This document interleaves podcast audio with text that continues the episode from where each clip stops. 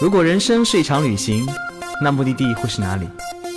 你可以选择带着疑问留在原地，也可以有多远浪多远。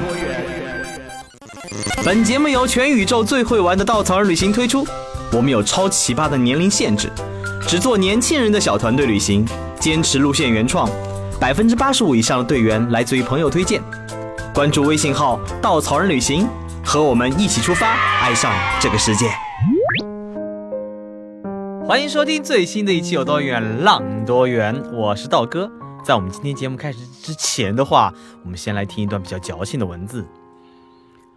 当第一缕阳光掠过大峡谷的边缘，唤醒这片沉睡的土地；当印第安人在星空下唱起古老的歌谣，篝火映照着他们微微泛红的脸；当一辆有轨电车从金门大桥上驶过，一个男人依偎在另一个男人的怀中，满怀希望地望向窗外；当摄影棚的结束音乐响起，肥皂剧的演员们向录制现场的人挥手再见；当舞狮的队伍。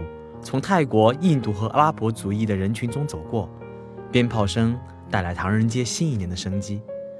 当华灯初上，荒漠里的奇迹霓虹闪耀，纸醉金迷般的生活才刚刚开启。这里是美国，一片多元与自由的土地。哎呀，念完这段文字，鸡皮疙瘩起了两层啊！这是二货老板写在我们美国路线当中的一段开场文字。我总觉得我们应该是应该向美国旅游局收一点推广费。嗯，美国真的是这样子的吗？我们今天请来了小宝。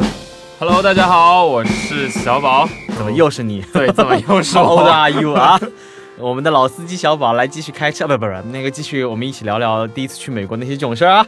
好，所以美国真的是这样子的吗？我们听完今天故事就可以知道了。啊，当然，美国对很多人心目中是一个怎么说呢？每个人都知道那么点儿。你看了那么多电影，那个看那么多新闻。呃，听过那么多的音乐，看过那么多书，我觉得美国人在很多人心目当中是一个有既有概念的一个地方。很多人可能觉得美国，哇哦，普嗯普京了什么鬼？那个特朗普，嗯，政治比较嗯，我们不不多评价人家政治啊。那个政治上有一点各种各样的很奇葩的好好玩的事儿啊。然后美国又很大，然后美国吃的就是汉堡。嗯，美国的传统的娱乐和文化特别的领领先，在全世界引领潮流。美国还有很多很多国家公园，非常非常的美。美国有纽约这样的 Big Apple 这样大城市，有很多很多从全世界各地，嗯，不能讲抢去的，买去的各种好的博物品。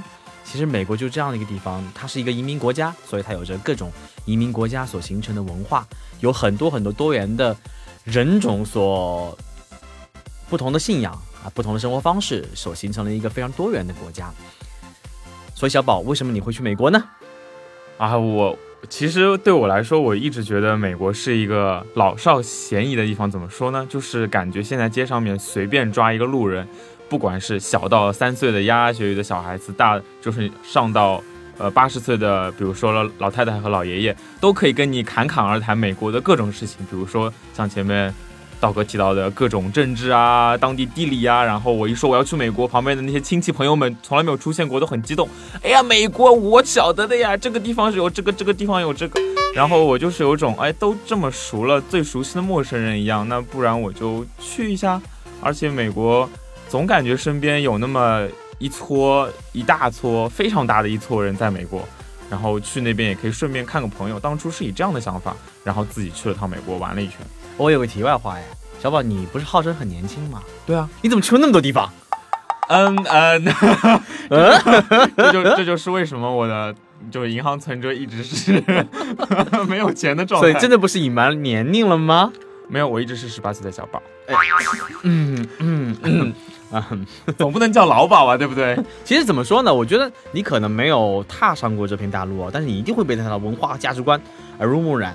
你也可能没有品尝过自己家乡最知名的酒，但你一定喝过不止一种包装可口可乐吧？而且对你来说，可能美国并没有熟悉到把考虑到把它放在你的旅行 list 上。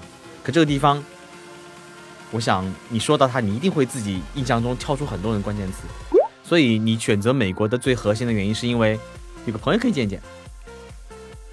我觉得就是有一种没有什么理由，然后我正好在一个合适的时候。跟几个朋友聊起了这样一个无比熟悉，感觉自己无比熟悉的地方，然后脑中蹦出来了几部电影中的场景，然后就突然觉得，哎，要不我们去一下？哦，所以听说你那一次去之前腿还嗯，对，这是一个万分悲伤的故事。嗯，就是我一共只有两条腿，对吧？然后，呃，真的吗？就反正有负数条腿。然后在买机票的时候我也很激动，提前买了便宜的机票，然后做好了万全的准备。结果在出发之前十几天的时候，突然在一个阳光明媚的下午，就脚做了一个很优雅的姿势，然后我的小脚趾就骨折了。小脚趾？嗯，对，小脚趾。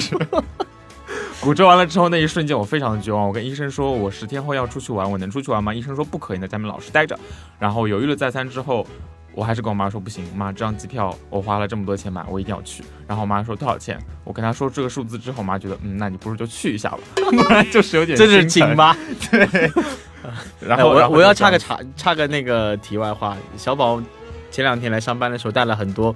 食物是他妈妈给我亲手准备的。我们打开一看，有 N 多根玉米和 N 多个煮鸡蛋。我想，你妈妈的手艺真的是特别的独一无二，跟不寻常的。这代表妈妈对我的爱，就是妈妈想着是以形补形，所以就专门给我带了这些东西。什么鬼？是不是？没有没有没有没有，我们不是在说美国吗？嗯嗯。然后不能不能再开车了，回来回来。是是是。不过我其实就是因为自己。就是有这样一个很特殊的去玩的一个前提条件，就是我腿骨折了，然后玩的时候享受到了各种正常旅行情况下不太会遇到的事情，比如说，比如说我坐的航空是传说中的就韩国的韩亚航空，然后里面的姐姐们都非常的漂亮，然后当我骨折的时候，姐姐们都会亲切的蹲在我旁边，各种问候，比如说，哎呀，你是不是要喝这个？你是不是要喝那个？然后还享受了一次全程上下机的这种接待服务。可是你小脚趾骨折，他们怎么看得见呢？就是我脚上绑了一个这样的石膏，哦，对，我就无论如何，那个就算是任何地方骨折，你都要让他们看到，对吧？对，要享受这样优待。然后到了美国之后，尤其是这样子，因为美国就是电视剧里面或者说电影里面看到他们就挺自我的，然后也不太去 care 别人的想法，所以跟他们聊天的时候，作为就是亚洲文明的话，可能会有点累，觉得就简单来说，就觉得不礼貌。但是当我脚骨折的时候，当我一瘸一拐走到了我的租车柜台面前的时候，他刚开始张口要跟我就是抬价，我就说啊，我已经打印下来了 voucher，可是我已经没有地方没有办法去其他地方打印了，难道你要我再重新找个新的电脑吗？然后就是因为意思是我的这份就是。凭据是不对的，然后我简单跟他扯了扯，他说啊好吧，反正你腿不太方便。然后他刚刚开口要跟我买保险的时候，我说啊可是这边的保险我都已经买过了，我都已经是这样的状态了，我当然会考虑比你还要周全，难道还要再卖我多一份保险吗？我已经很惨了。然后他又把这个话深深的咽了回去，甚至到甚至到之后，可怜我我超速，然后遇到了司机，然后我就把车门打开展示了一下我残疾的双腿，我一条腿。然后跟他说啊，这是因为我前面的石膏卡住了那个油门，我不小心加了这么快的速度。然后那个 警察叔叔就默默的把这张单子来了。哎，说起那个 超速，呃，道哥第一次去美国自驾的时候呢，带了呃一男和两女一起去，我们四个人一辆车嘛。然后我们也是，我在路上开的特别开心，然后一一个油门一踩，开到了九十五迈哦。相当于是一百六十公里左右吧，哇，一百六十公里，真真的有点嗨了。然后突然间特别有趣，那个司机拦我的时候，我第一次被拦，哦，不是第二次被拦，应该是下停下来后我就很紧张。我记得所有的美剧里面都说，当警察找你的时候，请手一定要放在方向盘上，让他看见你的手。所以我特别紧张的把手放在方向盘上，甚至想摸在自己脑袋上让他看到。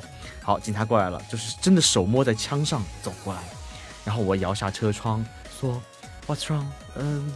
就是，我就问他们，我犯什么错了吗？那个警察叔叔，啊，当然没说警察叔叔了，Sir。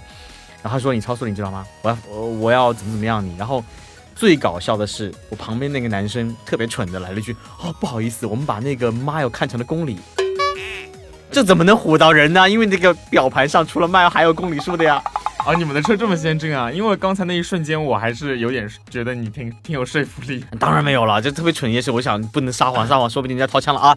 当然浮想联翩了。后面两个妹子有点紧张，就露出了，呃，就发出了一点声音。那警察看见了妹子，哇哦，Too Beauty，真的是说 Too Beauty。然后他话锋开始转了，他就说：“你作为一个男生，你怎么能开那么快？你不能保护好 Too Beauty 吗？难道你要 kill Too Beauty 吗？”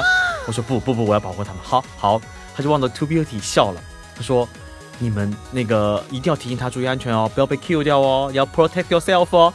然后就这样走了。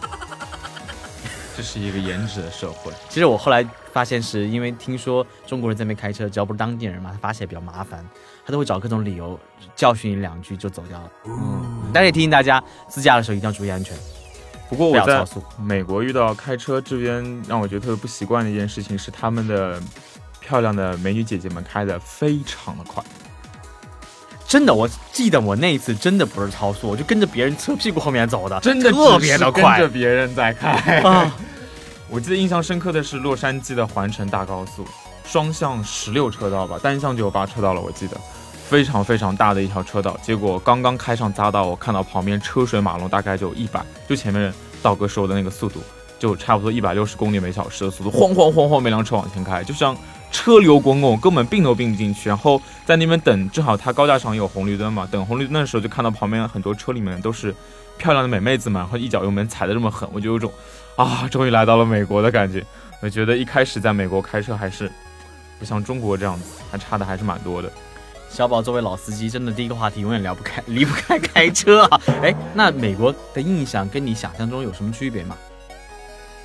我觉得区别最大的应该是我第二次去美国之前，正好上映了一部，呃，怎么说呢，歌舞青春片，叫做《La La Land》。虽然我也之前已经去过一次美国了，然后在看这部影片的时候，我又被它带过去了，就是印象中，就把自己真正见到过的洛杉矶暂时的抹去了，然后换上了一个全新洛杉矶。这个洛杉矶里面只有鸟语花香，只有一些干净的街道，然后只有一些。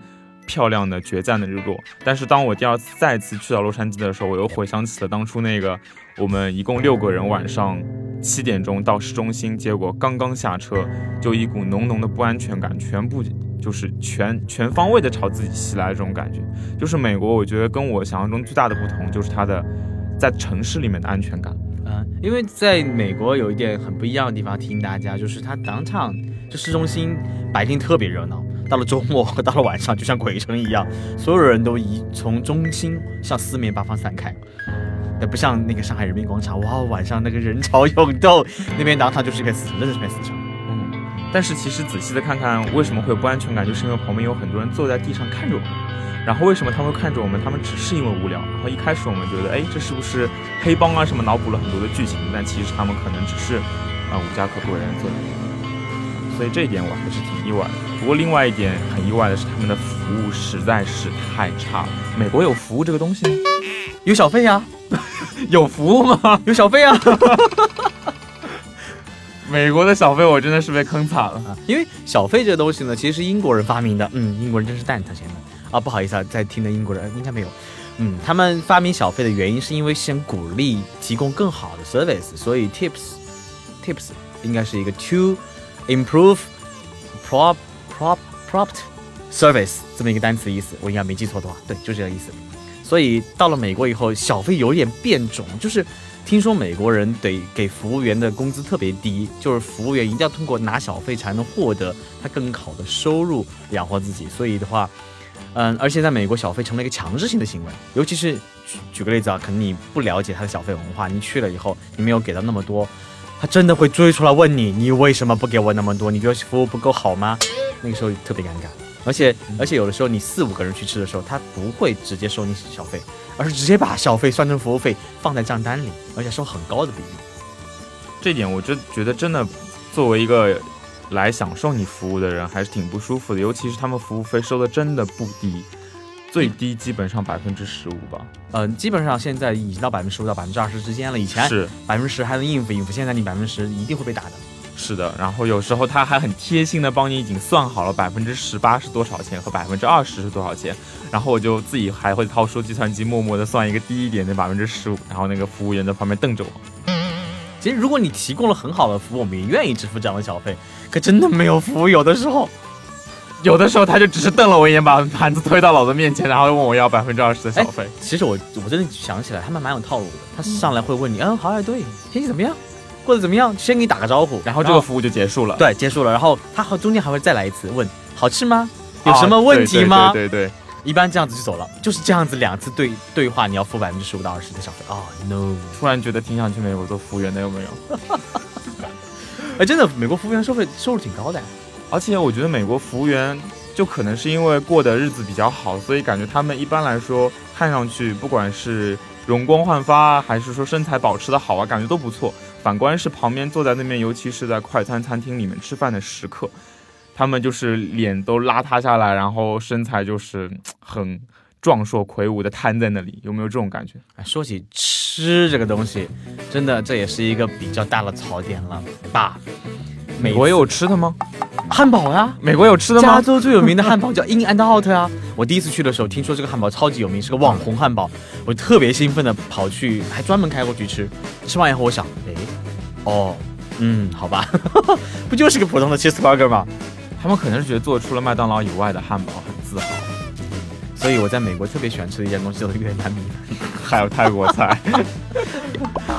那边的中国菜，嗯，味道真的很难。有家连锁叫做空夫啊，不叫 Panda Express。Panda Express 熊猫里面的那个左公鸡，还有宫保左宗棠，左宗棠，左宗棠鸡真的是全都是甜辣一个味儿，炸过然后炒一炒，然后他们炒菜放了勾芡的粉特别的多，看上去就是一盘汤汤水水，然后外国人吃的特别开心。吃完之后还问我，Oh, you are Chinese? Do you think this one is delicious? 然后我看了他盘子里面吃的那那那一壶东西，我都根本不好意思开口说话，我就嗯。哎，咱们如果这样聊下去，还有人愿意去美国吗？哎，说到中餐馆，我之前想起来，就是去中餐馆吃饭的时候，看到旁边美国人民点的那些中菜实在是太磕碜了。然后我准备退出去的时候，那个中国老板从厨房里面这么跑出来说：“啊，中国人吗？”我说：“对对对。”然后他说：“啊，你们中国人坐下坐下，不要你那些美国佬吃的，我给他们吃的是他们爱吃的，我们有自己的中国人菜单。”然后拿出了中文菜单，上面就是很熟悉的什么青椒炒肉丝啊、土豆丝啊、什么酸酸溜什么什么的，我就哦看的口水都下来，然后一吃，味道也是家乡的味道。就突然，其实他们，我觉得这样看看他们其实也挺无奈的，因为他们可能也是我们中国胃和中国舌头，他们知道对于他们来说什么样的东西才是能够代表中国菜的。但是反观在美国这样一个外国的国家，他们对中国菜有自己的认识，为了迎合当地的认识，他们不得不更改自己的菜单。但是现在信息发达的社会，其实在美国已经有了很多改变了。我听说什么西安泡馍啊，什么肉夹馍啊，这种各地小吃已经在美国开始形成了一点点主流文化，很多人越来越爱吃这东西。希望有一天能在。更多的中国美外国中国餐馆吃到好吃，而不要只是那些左宗棠鸡了。真的不要再吃左宗棠鸡了。哎，其实美国还是有很多不错的东西了，比如说，嗯，国家公园。其实美国，我第一次去美国，其实就想感受一下梅西那种狂野的国家公园，那些比如说大峡谷啊、拱门呐、优胜美地啊，我听上去都都特别好听。优胜美地，这翻译真好听啊！哇，这名字真的是太会唬人了。其实第一次看大峡谷，呃。国家公园的概念呢，是首先在美国开始的。全世界第一座国家公园是美国的黄石国家公园。国家公园呢，其实 national parks 更多的概念是一个保护的概念。在中国呢，曾经也使用过 national parks 这个名字，就是国家公园。后来发现，哎呀，中国太多公园了，大家都不懂什么是国家公园，于是中国就改了个名字，叫做国家风景名胜区。请你去看国家风景名胜区，下面英文就写的是 national parks，特别机智啊。所以在美国。国家公园的概念跟中国的概念公园不太一样，不是修个栏杆，然后每天早上老太太们在那打太极拳，收个五块钱门票、十块门票建个公园，而真的是它用来保护当地的自然环境的这么一个概念。所以美国很多很多独特的风貌、自然都是被保护起来的。美西的风貌尤其不同，因为去之前有时候小时候看了很多电影嘛，像什么《阿甘正传》，然后还有一些就感觉美西啊，就是。荒野的荒漠上面有那么几根凸出来的，就是石头，然后整个石头的形状感觉也怪石嶙峋，包括脑子里面会蹦出大峡谷那种很广阔的天地，就就觉得很想在这样的狂野的荒漠上面驰骋一下。而且美西它由于是落基山脉所经过的地方嘛，所以整个地势自然结构造成了那边有很多很多不一样的地地理结构，包呃地理风貌，包括。刚说了什么大峡谷国家公园呐，什么拱门呐，什么布莱斯峡谷啊，包括还有那个红山国家公园，还有黄石，还有大提顿，还有那个什么什么 mountain，什么什么山，哎，不太记得了，反正还冰川国家公园。整个西部有非常多很值得去的国家公园，就除此就是从森林到荒漠，然后从低地到高山，从海洋到内陆，全部都有。就基本上，我觉得美国西部的国家公园真的是可以玩上好久啊！就去去了以后，真的让我感觉，哦，美国是一个上帝眷恋的一个土地。它美国西部的自然灾害也不是那么的多了。当当然除了南部那些龙卷风多发地带，它整个西部因为落基山脉所所阻挡，所以它各种的自然气候都有，呃，物种也很丰富。包括呢西部的那个，尤其加州那边，其实很少有大的灾难。当然除了地震有偶尔有点多以外，像像旧金山啊，好，这个不多说。它呢就有很多很多很漂亮的地貌可以值得你去探索。刀哥记得第一次去那个大峡谷国家公园的时候，哇哦，就是你那一瞬间看见那个大地几亿年的那么一个撕扯的一个留下一个裂痕在在一一千多米的脚下，那一瞬间真的很震撼，震撼。特别是就是那时候跑到一个岩壁旁边，然后能够很清晰的看到岩壁上面就是有一条一条的纹路，其实都是。比如说最下面是几百亿年前的土壤，在上面一点是几亿年前土壤，就能够从一个岩壁上看到了历史。然后那个时候我还拄着拐杖，我一瘸一拐的走到了岩壁旁边，然后就是痴痴的望着那个岩壁，还用手抚摸了一下，感觉这画面就特别的美。嗯，美国国家公园呢，它是一个国家公园管理体系，它国家公园收门票，但是门票其实不贵啦，一张年票八十美金，可以去整个美国五十几个国家公园，还两百两三百个国家纪念地。呃，除此之外，它那八十美金呢是一辆车的价格，而且那个车可以坐四个人，相当于一个人才二十美金。而且那个票呢，你还给另外一个人，它上面可以写两个人名字，所以相当于两辆车可以用。啊，平均一个人才十美金，十美金，在中国你能干嘛呢？在那边你可以逛那么多美丽的国家公园，而且它是可以自驾的。美国国家公园里面它不它很大嘛，一般都是，嗯，所以你可以自驾去。最有趣的是，它美国国家公园体系里面有很有趣的，可以露营。很会玩，美国人民真的很会玩。我们第一次去的时候呢，我就带了一个帐篷去，听说可以露营嘛，我觉得露营体验应该很有趣。然后我就到那边营地，它它营地修的很好，它都是可以停车进去，而且有一个很好的平地，上面可以专门搭帐篷。然后我们那次带了帐篷呢，是那种典型的中国户外帐篷，两个人帐嘛，觉得自己很不错了，带个两个人帐能感受一下。结果发现旁边的美国人，天呐，那个豪华帐，里面可以住下十几个人，而且可以在里面开 party 了。就真的有 party 帐，还有那种天幕的，就是酒吧帐，就是 他们把露营活出了一个完全我没有想过的档次。而且美国人特别喜欢用那个开那种，嗯，RV RV 怎么说？休闲房车房车对，开房车旅行。他们房车的话，里面带上各种豪华帐篷。我觉得最有趣的是，我们第一次第一次露营没什么意思，第二次我到了优胜美地。优胜美地那天去之前，听说那边熊出没，因为优胜美地是熊的王国嘛，熊特别喜欢干嘛呢？来偷吃的。然后那边就有专门用来锁食物的箱子，防止熊来偷你吃的。如果你把吃的放身边，你死定了，对吧？所以你把吃的放在那个防熊箱里面，熊找一找没有吃的就走了。所以几几乎还没有发生过熊袭击人的事件。我们去之前听说熊来熊来找吃的，好兴奋。去了还想能不能熊打个照面呢？好，到了那边以后开始搭帐篷，旁边。就我们那次去的时候，带了在路上买了几只烧鸡，然后到了以后，烧鸡开始变凉了嘛，我们就开始做了啃烧鸡。就旁边突然间传来一阵阵的香味，哇，特别诱人，你知道那个那种感觉。然后就看见旁边一家美国人，他们在那个厨房帐篷，就是真的厨房帐篷里面开始烧烤。然后当我们同行的一个妹子，大家如果常听我们节目的话，知道那妹子叫做妞妞，妞妞特别厉害，她就直接奔了过去，望着别人说：“哦，你在吃什么呢？”你想？你猜？然后那个美国人看了他一眼，嗯，我在吃烤肉，我要给你吃点吧。女人说好呀，就这样子骗了很多烤肉过来，哇，特别厉害。其实就是因为这个目的才过去的吧？对呀。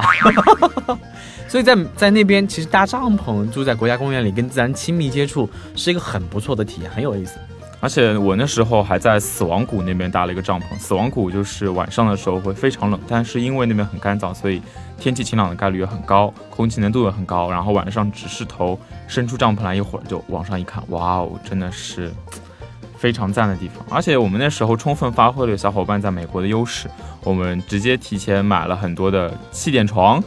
就是寄到了他家，然后我们露营条件其实还蛮好的，就是有气垫床，所以那个时候没有像道哥这样子那么惨，望着别人流口水。我们搭帐篷的时候，旁边美国人会跑过来，What's what what what's this？然后我就说，嗯，气垫床。然后那个美国人就，什么？你们还有这个？多少钱？哪里买的？快告诉我！就就就其实露营可以过成另外一种方式，而不只是我。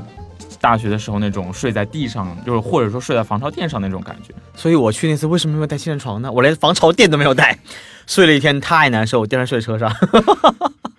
而且房车我之前睡过一次，好像体验也不一定有露营的好，因为房车我们之前本来想租，然后结果发现它停车的要求实在是太多了，比如说一定要停在指定的位置，你停下去之后你还要找地方充电灌水，然后到后面觉得哎还是露营舒服，所以这个露营文化在美国才这么的兴旺。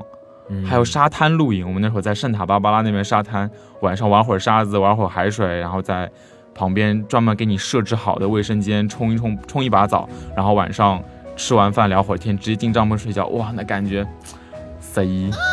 哎，所以露营的体验那么好，我一直想不通，二号老板在做美西路线的时候，为什么没有加入露营体验呢？没关系，强行加入个广告 是吧？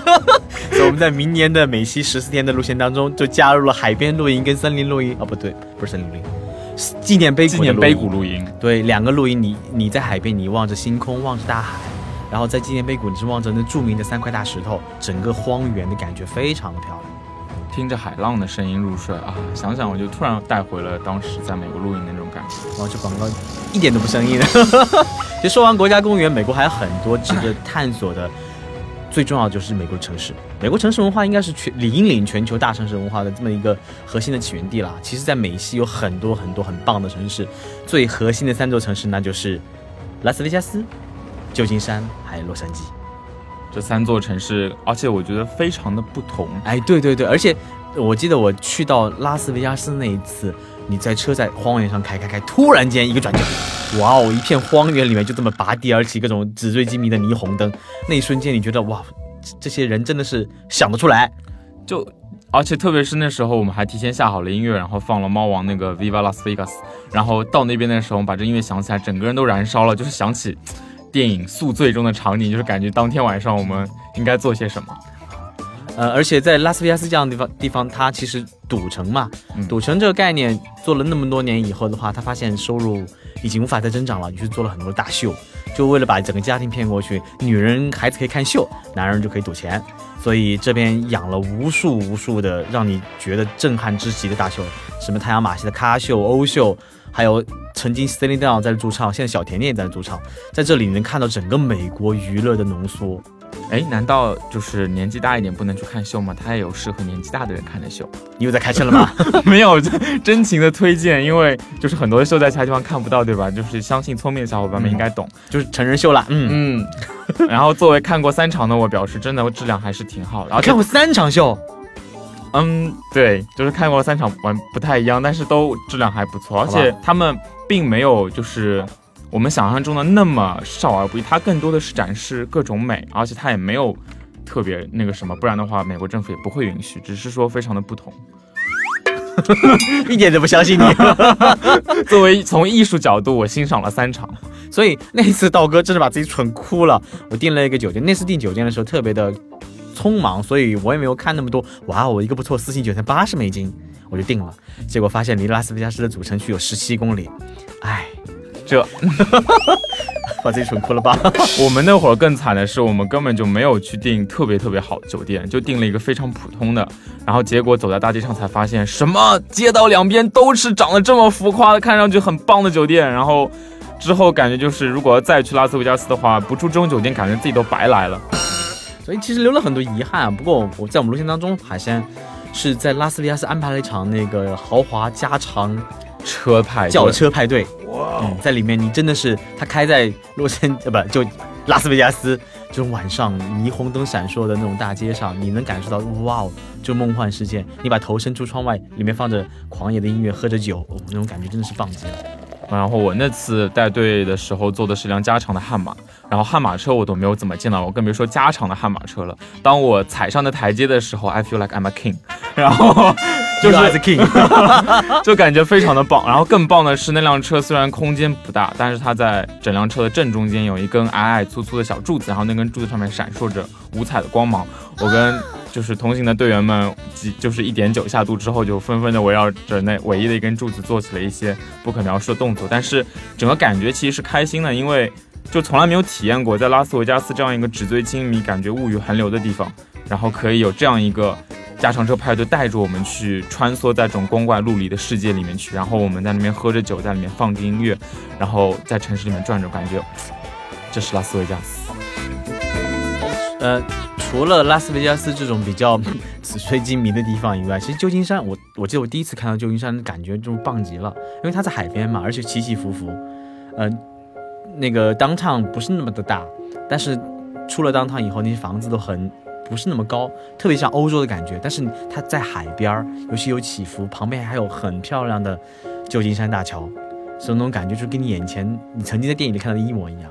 真的就有点像当幸福来敲门的时候那种小确幸的感动，这种这种感觉的城市，我觉得在美国算是不多见的，尤其是跟拉斯维加斯和洛杉矶这种特别广大粗犷的城市相比的话，还是很很精致的。然后我就有种，如果把洛杉矶比成上海这样一个繁华都市的话，感觉旧金山更加像苏州和杭州，哦，就是有点小家碧玉，有点小家碧玉，有点小小的情调在里面。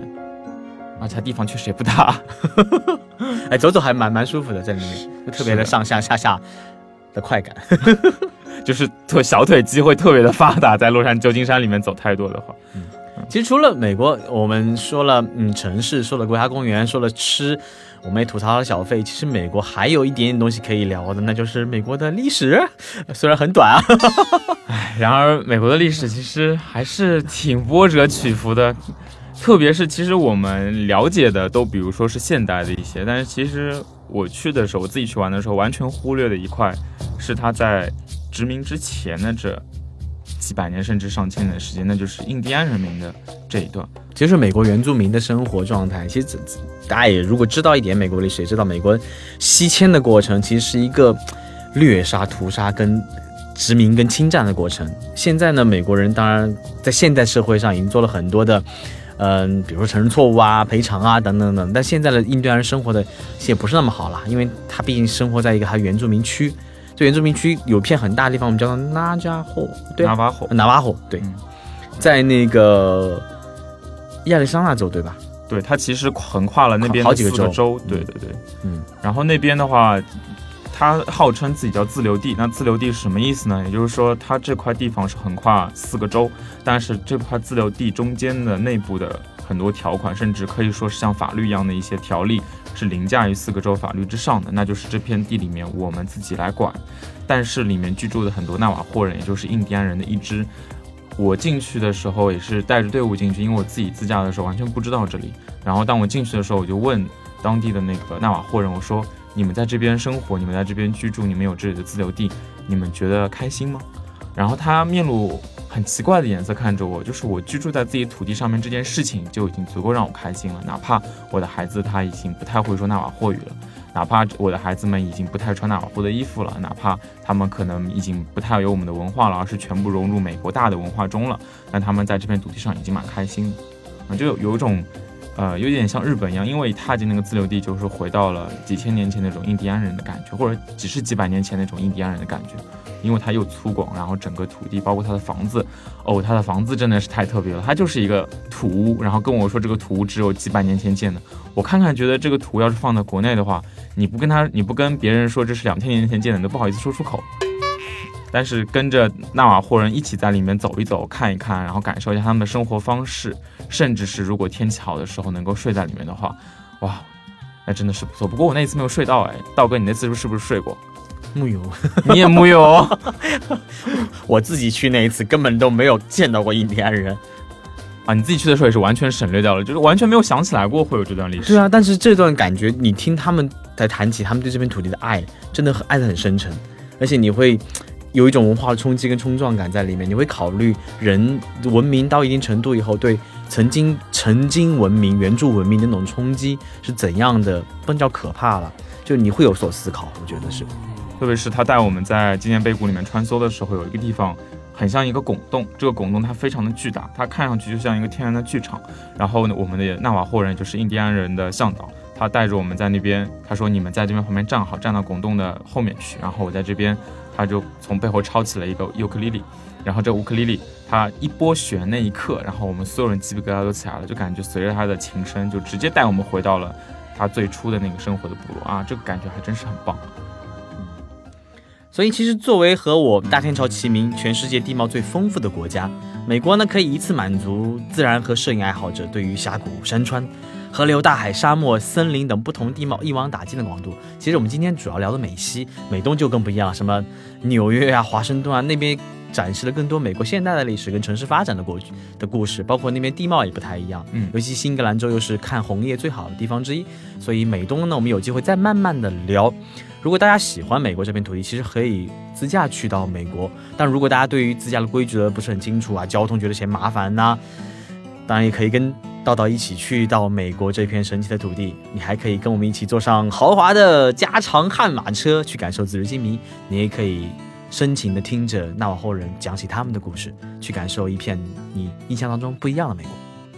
再次感谢小宝跟我们分享，我们一起去美啊不不是我们一起，各自去美国旅行的想一起可以啊，道哥，我们下期再见。各位再见。